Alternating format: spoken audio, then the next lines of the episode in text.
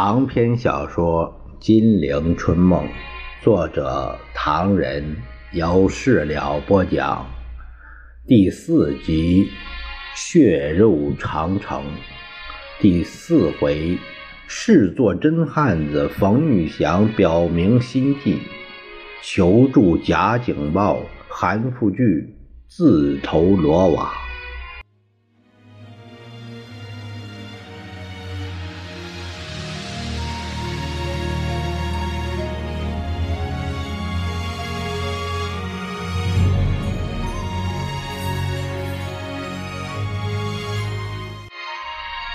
冯玉祥朝李德全苦笑了笑。前阵子，我常常同他说，保定的陷落由于沧州的不守，沧州的不守是由于韩复榘的观望不前。那时候他还兼任着第五战区副司令长官。我记得我们曾经下令。让他出师应援德州，进击沧州，牵制日军南下，但他又没有这样做。哎呀，他是我的老部下，表现的这样没骨气，我当然难堪呐。李德全说：“焕章为了韩复榘的事，不知生了多少气，前一阵子曾经写过信去骂他。”除了说他贻误军机，还指责他不该把家眷送到兰州，给人一个不好的印象；同时又指责他不该把部队向西移动，给人一个保存实力的看法。蒋介石立刻插嘴：“大嫂说的很对，不过最近……”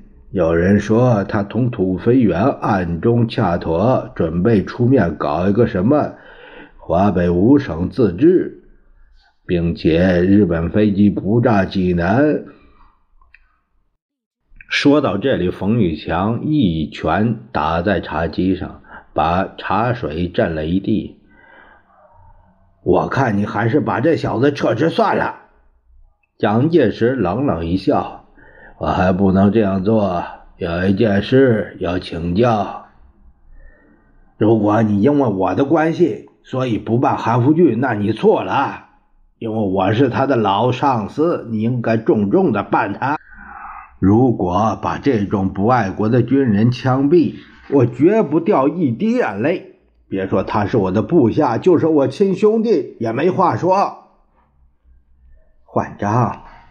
李德全缓了口空气：“委员长不会这样想，安静点大嫂说的很对。”蒋介石笑道：“大哥不必生气。韩复榘如果不可救药，我知道该怎样处理。”其实他心头在嘀咕韩复榘的日本路线问题。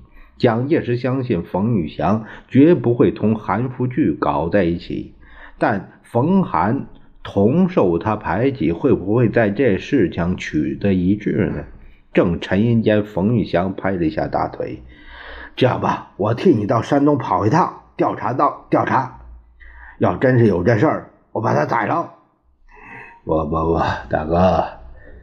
蒋介石连忙拒绝。现在远水近火的问题，你视察江防，此事紧急，山东就不必去了。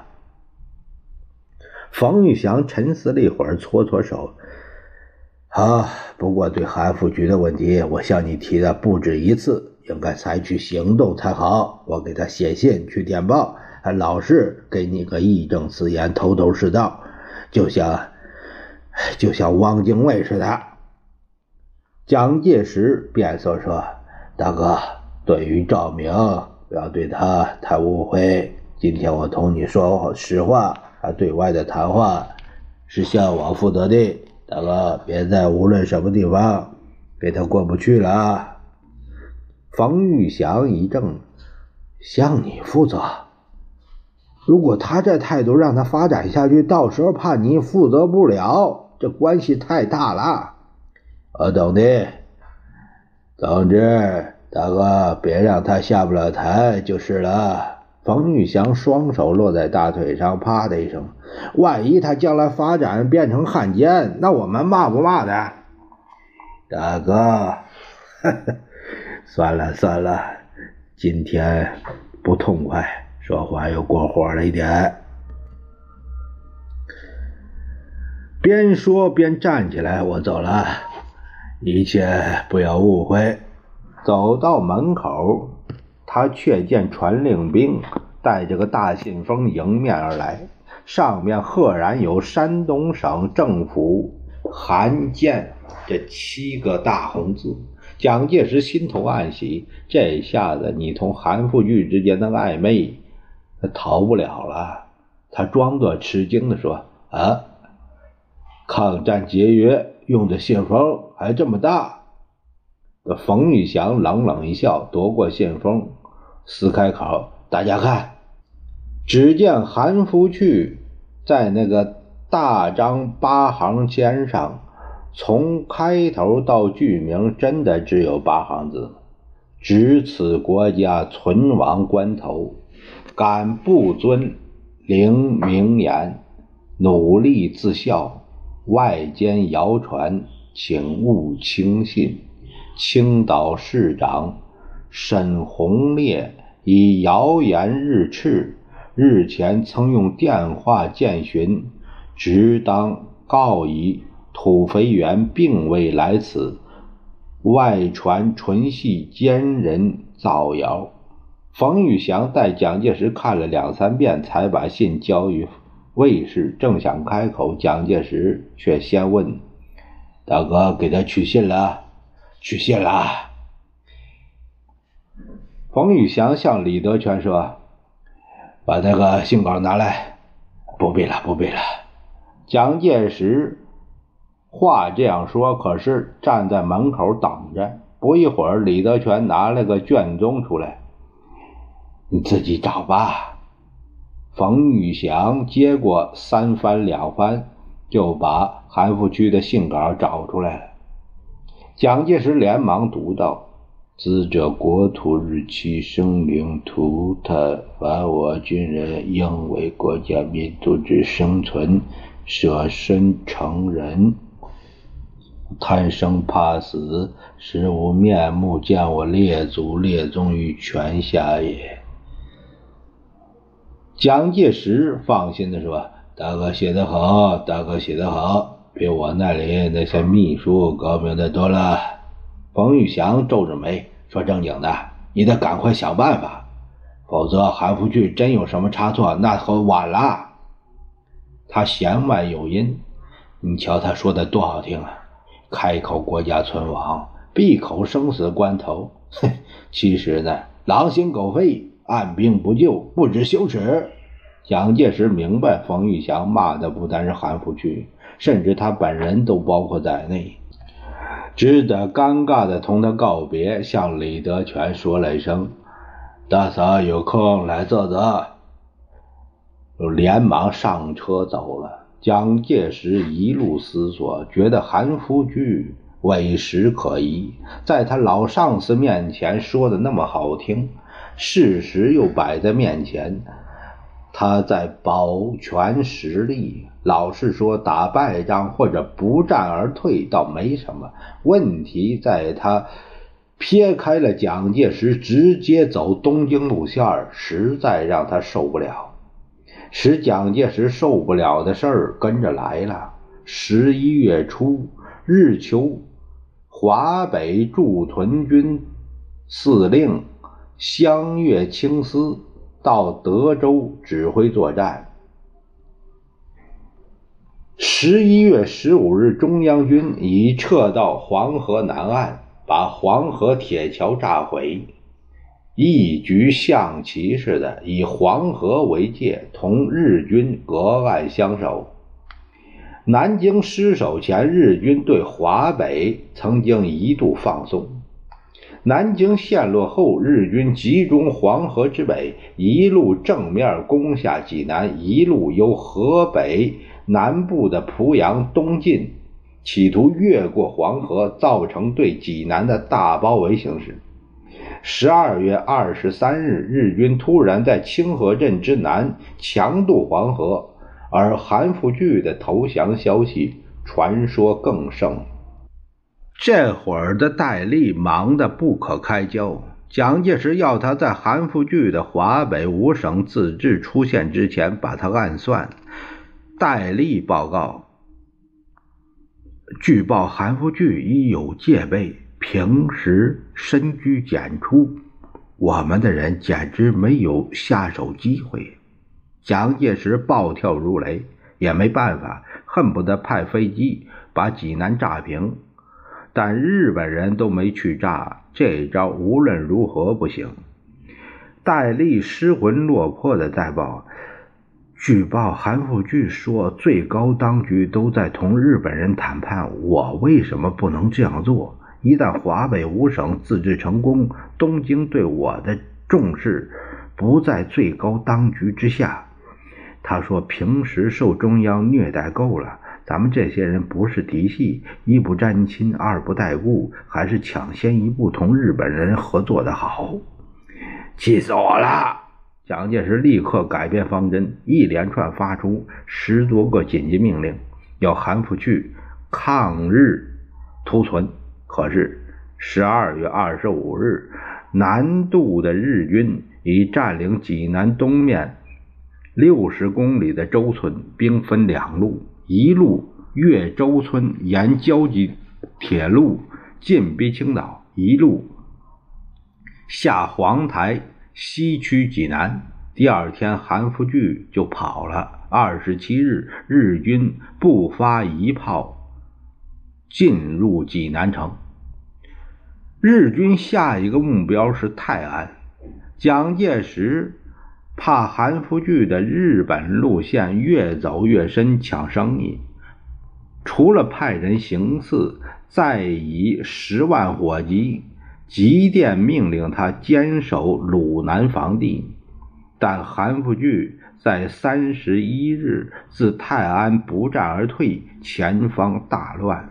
到了一九三八年一月二日，韩复榘干脆放弃大汶口，于是日军以徐州为目标，分兵三路挺进：一路沿京浦线北段兖州取济宁邹县，直扑徐州；一路由济南向陇海路上的商丘猛扑；一路。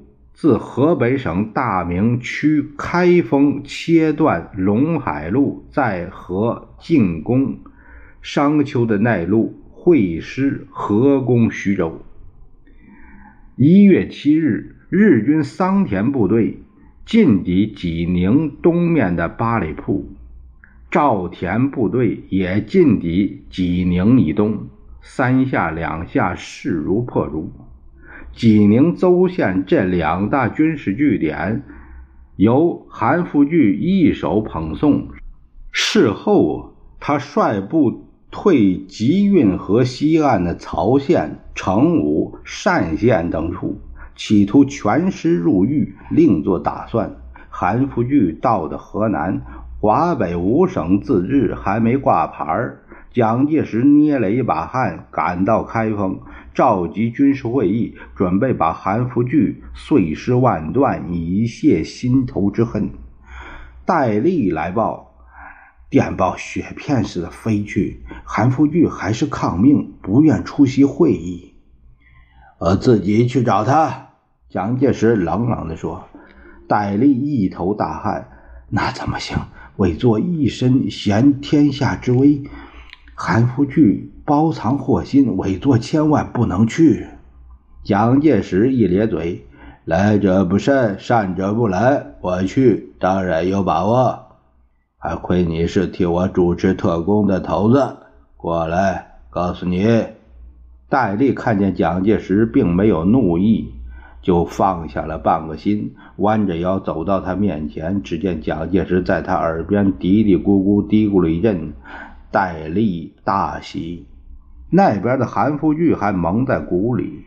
来自开封的急电一个接一个，但他相应的不理。逼得没办法的时候，给蒋介石复了个电报：直部府自前方以此事务烦谢，欠南复便开会，亦稍有头绪，即趋前请示。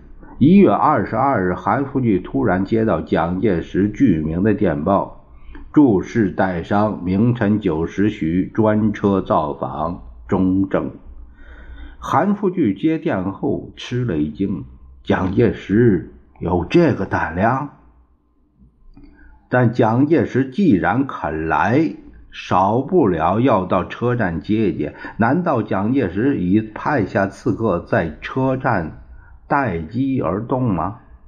韩复榘同他的智囊彻夜开会，研究蒋介石此行对他的吉凶如何。最后认为蒋介石不可能率领大队人马前来，如要开火，此人绝不会御驾亲征。他来一定是邀韩去开封开会。然后再开封把他扣留，只要敷衍他一阵子，再到车站前后左右方圆二十里之内戒严严密，那就什么也不怕了。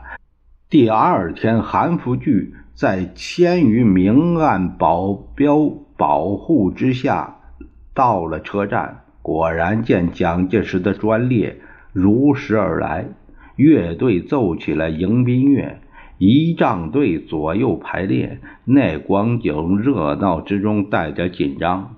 只见火车停处，蒋介石的侍卫先下了车，韩复榘趋前迎接。蒋介石双脚刚踏上月台，只听见凄厉的空警大作，双方一齐变色。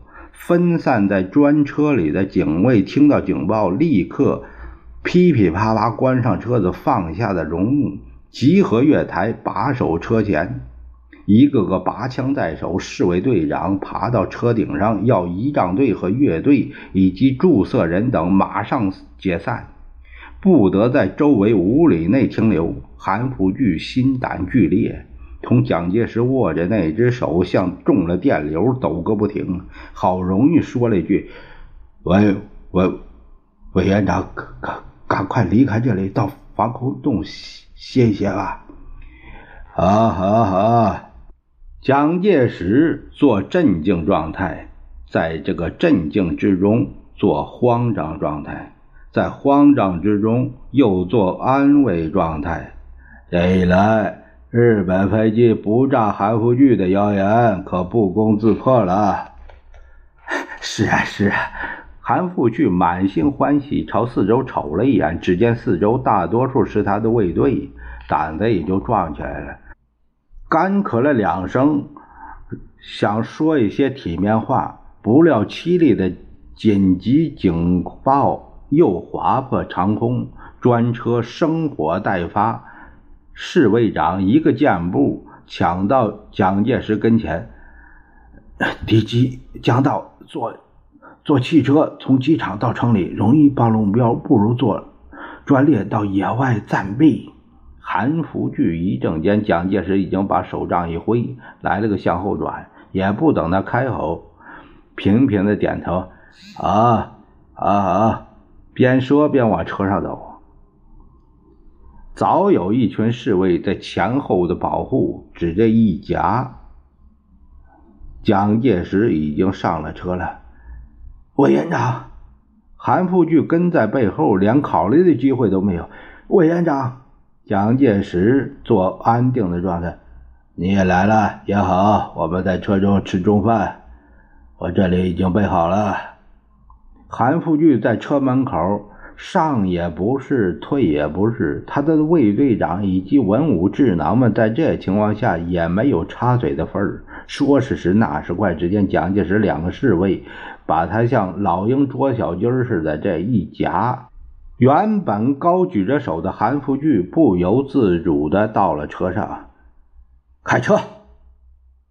侍卫长鸣笛大叫，朝月台上七零八落的人们说：“还不快跑！飞机到了！”车厢里的蒋介石安详地躺在沙发里，茶几上放着瓶花、水果，一部《曾文正公全集》。韩复榘在厚厚的地毯上略一谦逊，一屁股跌坐在蒋介石对面的沙发里。偶一回首，他忽然面色大变。原来。韩复榘所看到的，无论是在厚厚的丝绒幕布后面，以及车上任何一个角落，那些经过特别选拔、体格魁梧的侍卫们，个个满脸杀气，拔枪在手，朝韩复榘瞪着牛眼睛，目不旁顺。蒋介石似乎已经看到，怎么样？发现飞机了吧？这么紧张？这，这，韩复榘一身冷汗，从百叶窗望去，只见田野、树木、山川、河流迅速向后倒退。短短的一节专车，就像一匹脱缰之马，在河南的土地上使劲的驰骋。韩复榘咬咬嘴唇，正襟危坐，心中暗自打算。如果再往前开，那就是他的警戒范围之外了。万一遇到什么意外，可就麻烦了。他强作镇静，专车可以停止了。为什么？这里离城镇很远，飞机不会发现。呵呵，万一发现呢？报告委员长，韩复榘看看手表，现在车子还在警戒圈里。再过几分钟就没有我们部队奉令保护专车了。蒋介石正拿着一杯牛奶往嘴边送，闻言把杯子停在了手中，心里打了一个冷战。好小子！但他连忙笑着说：“难为你为我安全安排的这样仔细，警戒线一直放了好几十公里啊，真是多谢了。”韩复榘看看风色不对呀，冷汗黄豆似的，一颗颗从额角滚落下来。是为了委座的安全，一切安排的特别注意的。边说边留心自己的位置，可是连地毯下都搜索过了，影子都不见。是啊，蒋介石摆动着二郎腿。假如说土肥原来往。比如说，活动华北五省自治，这些都是为了我的安全。啊哈哈！韩复榘颓然地倒在沙发上，四肢无力，双目失神。他明白，这番是中了蒋介石之计，他已经失去自由了。报告委员长，他还想做最后的努力，那是谣言。谣言！蒋介石蓦地从沙发上蹦起来，把一杯牛奶向韩复榘摔去，劈了他一头一脸。韩复榘还没立起来，蒋介石的侍卫已经一拥而上了。走开！韩复榘使劲一甩，两个侍卫一起倒退。你们干什么？委员长，你这是干什么？呃，你自己。我问心无愧，无愧。蒋介石大啦啦的往沙发上一躺，不战而退，丧失国土，勾结敌人，阴谋独立，违抗命令，不去开封开会，还无愧吗？你有什么凭据？凭据？哼！我要抓人，这就是凭据。你一定要凭据。到开封问雨农吧。会给你同土肥原谈话的内容，会给你华北五省自治的名单。你汉奸，姓蒋的。